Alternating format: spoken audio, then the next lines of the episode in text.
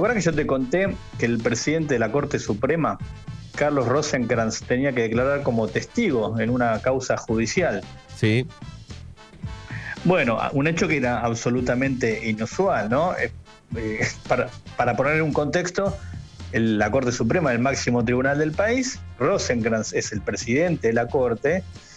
Bueno, y Rosenkrantz había sido citado a declarar como testigo en una causa en la que se investigan las presiones que hubo contra los dueños del grupo Indalo. Recordemos, grupo Indalo en su momento era el dueño de C5N, Radio 10, pero además de varias empresas, de la petrolera Oil, entre otras, sufrieron una serie de presiones que inclusive los llevaron a los dos a, ser detenidos. Em, el presidente del grupo Indalo, Cristóbal López, hizo una denuncia diciendo que durante el gobierno de Mauricio Macri fueron sometidos a todo tipo de presiones para desapoderarlos de sus empresas y además em, declaró que en su momento tuvo una reunión con Macri antes de que Macri asumiera, em, antes de que se eh, asumiera la presidencia, y que ahí Macri le pidió que tenía que poner los medios del grupo Indalo a, su servicio en el sentido de que él quería meter presa a Cristina Kirchner.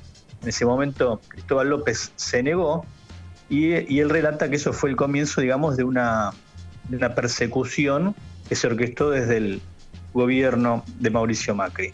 ¿Cuál es la novedad, Manu? Que en esta causa entonces declara el presidente de la Corte, ¿por qué? Porque se detectaron casi 60 llamadas entre Carlos Rosenkrantz, recordemos, presidente de la Corte, designado en el tribunal por eh, Mauricio Macri, y Fabián Pepín Rodríguez Simón.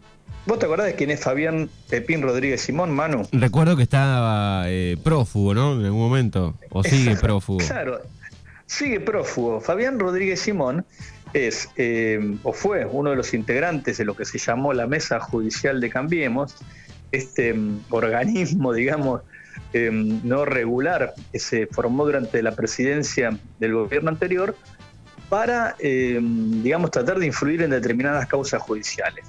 Bueno, Rodríguez Simón está eh, imputado en esta causa que te digo de las presiones al grupo Indalo y eh, está prófugo actualmente. ¿Por qué? Porque cuando tenía que prestar declaración indagatoria ante la jueza María Cervini, Em, bueno, no se presentó y se, declaró en rebeldía. Recordemos que esto tenía que ocurrir hace un par de meses atrás, a comienzos de año. Eh, Rodríguez Simón le había pedido permiso a la jueza para viajar a Uruguay. le dijo que tenía que hacer una serie de trámites. Lo cierto es que cuando llegó la fecha, la jueza la autorizó a viajar, ¿no? Lo cierto es que cuando llegó la fecha de presentarse a declarar, no lo hizo y la jueza pidió su, captura. Si hoy Rodríguez Simón es un prófugo de la justicia argentina. Fíjate qué controversia, ¿no? Eh, declara en esa causa Carlos Rosenkrantz, presidente de la Corte, y reconoce que efectivamente es amigo de Rodríguez Simón, del prófugo, del ex integrante de la mesa judicial de Cambiemos. Eh, ¿Por qué? ¿A, cuenta de qué viene esto? Porque se detectaron en esa causa que lleva adelante la jueza Cervini 59 conversaciones entre Rodríguez Simón y Rosenkrantz, presidente de la Corte Suprema. Em, el mismo Rosenkrantz reconoce en su declaración como testigo efectivamente tiene una relación de amistad con Rodríguez Simón y que fue Rodríguez Simón quien em, le propuso, en nombre de Mauricio Macri, sumarse a la Corte Suprema cuando Macri llegó a la presidencia en el, en el 2015. Eh, ¿Qué más eh, se supo de esta declaración que hoy eh, trae el diario Página 12 y recogemos en Crimen y Razón?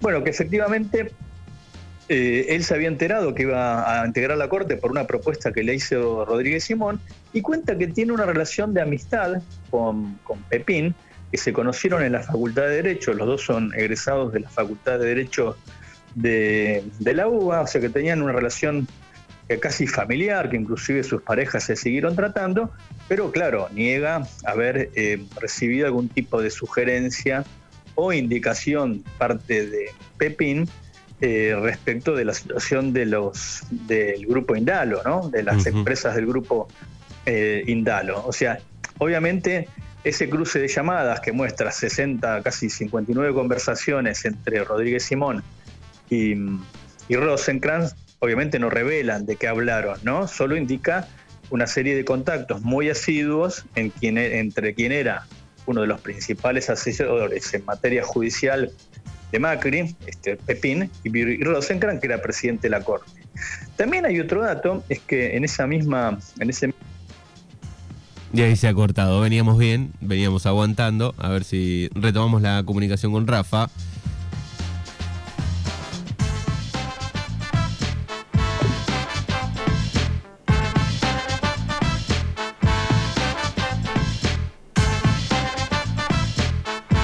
Ahí retomamos la comunicación con Rafa. A ver, Manu, ahí estamos. Ahora? ahora te escuchamos. Qué grande, mano, no sé qué vamos a Bueno, aguantamos ocho, fueron ocho minutos que se que no se cortó. Bueno, decías que había algo más, algún contacto más. Claro, porque aparte encontraron, eh, recordemos, Rosenkrantz era titular de un enorme estudio jurídico, uno de los más importantes de la City porteña, te diría, eh, asistía a las empresas más grandes, incluidas, por ejemplo, al grupo, al grupo Clarín. Eh, bueno, encontraron también treinta y pico de conversaciones entre Rodríguez Simón y el socio de Rosenkrantz, digamos, quien quedó a cargo del estudio, Gabriel Bousat, más de 38 em, comunicaciones entre Pepín y, quien era el socio de Rosenkrantz y quien quedó manejando em, ese estudio. O sea, toda una serie de contactos muy llamativos si recordamos que fue inclusive em, este Pepín, Fabián Rodríguez Simón, quien tuvo, tuvo la mejor idea de eh, que Rosenkrantz y Horacio Rosati, el otro juez que nombró Macri en la Corte, asumieran por decreto. Eso fue uno de los primeros escándalos que se generó la presidencia de Macri cuando los quisieron nombrar por decreto. Recordamos, un juez de la Corte se, se nombra con el acuerdo del, del Senado. Bueno, este Pepín, ideólogo de esta clase de maniobras,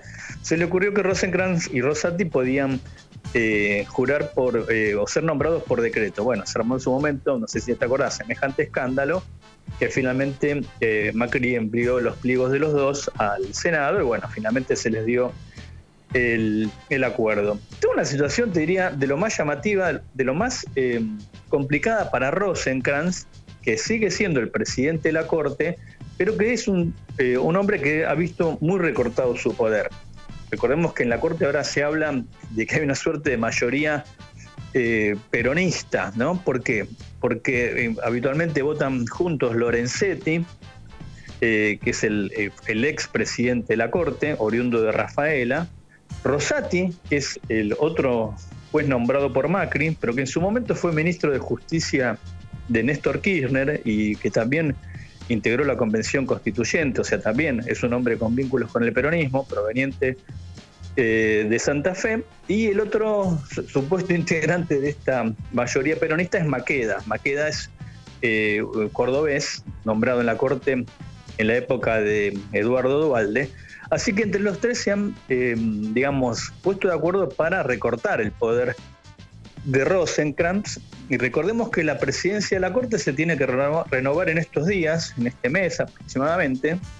Eh, así que está muy, muy complicada la situación, tanto de Rosenkrantz y obviamente de Rodríguez Simón, que sigue próximo y con un pedido de extradición pendiente. Recordemos que lo que se investiga, Manu, es una situación sumamente grave, ¿no?